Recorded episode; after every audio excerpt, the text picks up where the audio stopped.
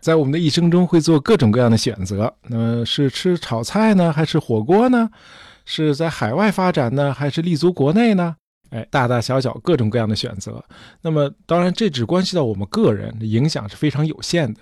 但是有些选择，它的影响却能够波及半个地球，触及到成千上万人的生活。比如美国总统特朗普不久前做的那个选择。It is time to officially recognize Jerusalem as the capital of Israel. 他这句话的意思就是，现在到了该承认耶路撒冷是以色列首都的时候了。这个声明发出之后，立刻在中东和欧美地区引起了轩然大波，尤其是在中东地区啊，这个抗议和袭击哎此起彼伏。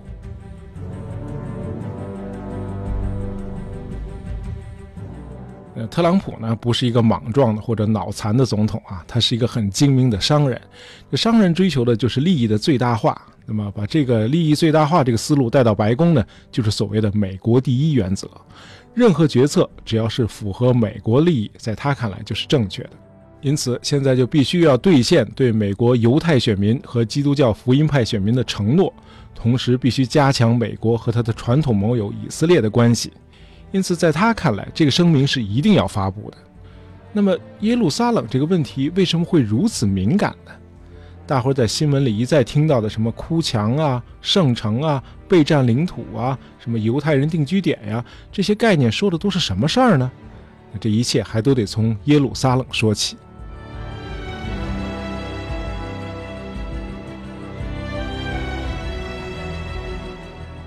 哎，几乎就在整整一百年以前，一九一七年的十二月九日，守卫耶路撒冷的这个奥斯曼土耳其的军队投降了。这个英国的艾伦比将军就率领英军和澳大利亚的部队，兵不血刃就占领了这个耶路撒冷。那么在此之前呢，奥斯曼土耳其在这儿统治了四百年。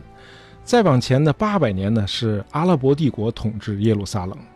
就是说，在英国人攻占这里之前，耶路撒冷长达一千二百年都是属于伊斯兰世界。但是大家知道，这个耶路撒冷呢，不仅是伊斯兰教的圣城，它也是犹太教和基督教的圣城。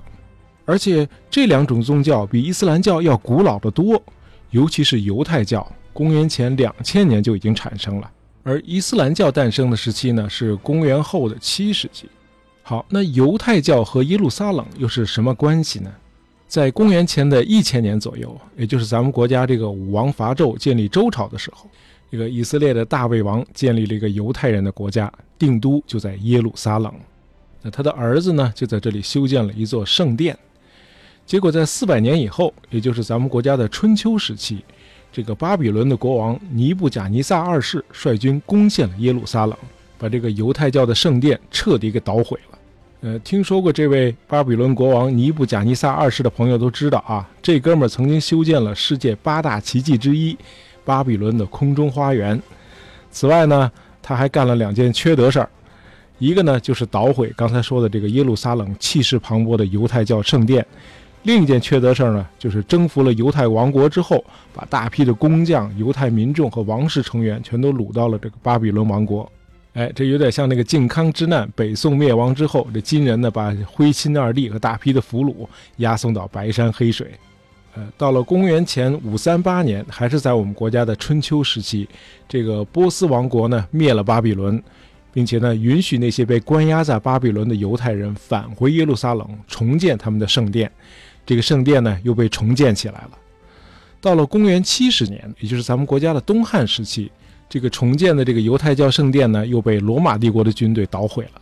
而这次呢，毁得特别彻底，但是呢，留下了一段长五十米、高二十米的外墙，用来告诫大伙儿啊，罗马军队是多么的强大，你们都给我老实点儿。那么这段唯一留下来的圣殿的外墙呢，就是今天那个著名的犹太人的哭墙。到了公元一三五年，犹太人被罗马帝国彻底赶出了家园，成了一个没有国家的民族。直到这个东罗马帝国时期，犹太人才被允许每年一次重归故里，但是不能久留。很多犹太人呢，就来到耶路撒冷这堵墙面前哭泣。那么哭墙这个名字呢，就是这么来的。哎，这就是为什么犹太教的圣地是耶路撒冷。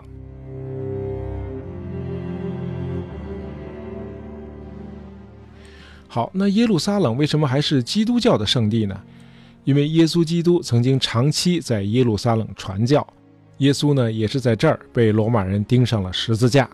那么今天在东耶路撒冷旧城有一座圣墓教堂，那这里呢就是耶稣基督受难、安葬和复活的地方。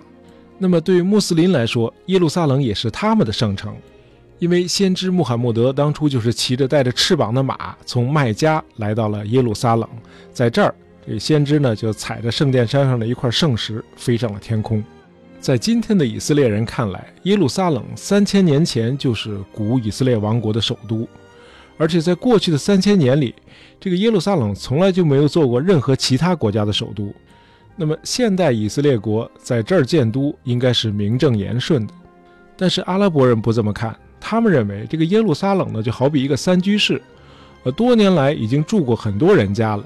你们犹太人只是最早的住户罢了，哎，这是公说公有理，婆说婆有理。咱们在贝尔福宣言那期节目里说过，这个英国在一次大战期间呢，就力挺犹太人在巴勒斯坦建立他们自己的民族家园。那么英军从1917年开始就实际占领了巴勒斯坦，因此到了1920年，当时的国际联盟呢就委托英国来托管这个地区。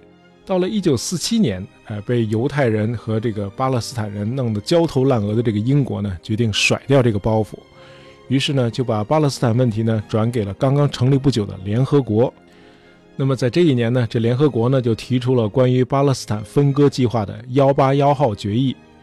哎，在总面积将近二点七万平方公里的这个巴勒斯坦土地上呢，建立两个国家，一个犹太人国家，一个阿拉伯人国家。但是这个耶路撒冷的归属呢，一直僵持不下，因为这个犹太人和阿拉伯人都认为耶路撒冷是他们的圣城，所以说呢，耶路撒冷呢就归联合国来管理。由于这个分割计划呢，在土地分配上明显的偏向以色列，因此呢，就遭到阿拉伯人的一致反对。那么到了一九四八年的五月十四日，犹太人在这个联合国幺八幺号决议的基础上宣布建国，国名以色列。不到二十分钟，美国就宣布承认以色列。那么一天之后，五个阿拉伯国家的军队大举进攻以色列，哎，史称第一次中东战争。呃，这场战争呢是以以色列的胜利而告终。呃，这个耶路撒冷呢也不再由联合国控制了，以色列占领西耶路撒冷，约旦领导的这个阿拉伯军团呢占领包括旧城在内的东耶路撒冷。哎，一边占一半。那犹太人那个哭墙呢是在旧城。而旧城呢，属于东耶路撒冷，在阿拉伯人的手里。从1948年到1967年，这中间虽然还打过第二次中东战争，但是这个以色列和巴勒斯坦之间的这个冲突呢，远没有达到今天这个烈度。直到1967年爆发的第三次中东战争，才彻底改变了中东的局势。这个耶路撒冷问题呢，也因此变得更加的敏感和尖锐了。呃，第三次中东战争呢，是一九六七年六月五日爆发的，因此又称作六五战争。由于一共只持续了六天，所以又叫六日战争。以色列在短短的六天的时间里，先后在西、东北三个方向打败了埃及、约旦和叙利亚三个阿拉伯军事强国，给人类战争史书写了一部神话。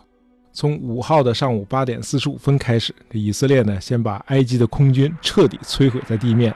然后不断的攻击其他阿拉伯国家的机场，从而完全取得了制空权。接着呢，是以色列的装甲部队穿插西奈半岛，同时呢攻击约旦。第三天就拿下了东耶路撒冷和约旦河西岸。从这天开始，整个耶路撒冷都已经在以色列的控制之下了。那么接着，以军又拿下戈兰高地，打着这个叙利亚军队朝着本土的方向一路狂奔。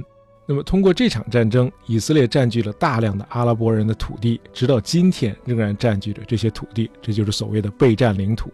那巴勒斯坦人呢，只控制着约旦河西岸的三块地区和西南角狭窄的加沙地带。哎，这就是今天中东的格局。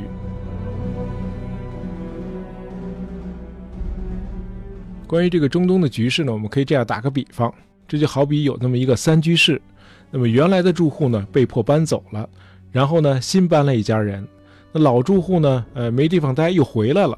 在这个居委会的调解下，这个老住户和新住户分割了这套房子。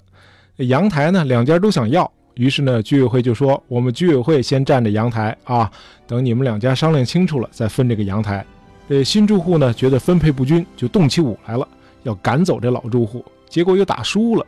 结果呢是这个阳台呢彻底归了老住户，另外呢还搭上了一段楼道。你说这倒霉不倒霉？那么这个以色列政府呢就声称，啊，发动六日战争不是因为领土野心，而是为了国家安全。但是时至今日，已经有几十万以色列人住进了这个占领地区新建成的定居点。哎，这就是大伙儿在新闻里常听到的犹太人定居点。那么，以色列在一九八零年又宣布，耶路撒冷全城啊，包括这个宗教圣地所在的这个东耶路撒冷旧城，都将成为以色列的首都。美国总统特朗普刚刚宣布的就是承认整个耶路撒冷都是以色列的首都。在一九八零年的时候，这个决定就已经把阿拉伯世界彻底激怒了。这个时候呢，联合国出来主持公道，通过了安理会第四七八号决议，宣布以色列在六日战争期间兼并东耶路撒冷是非法的。那么，这个耶路撒冷的地位问题应该由以巴双方通过和平谈判来解决。那阿拉伯人的诉求是什么呢？哎，就是东耶路撒冷应该成为巴勒斯坦的首都。那么，以色列是怎么回答阿拉伯人的这个诉求呢？哎，他们的做法就是鼓励以色列的公民在东耶路撒冷的外围继续修建犹太人定居点。这些定居点呢，在耶路撒冷和约旦河西岸之间铺开，就像一个环一样，把这个耶路撒冷围起来。造成的继承事实就是，整个耶路撒冷及其周边地区都是以色列的。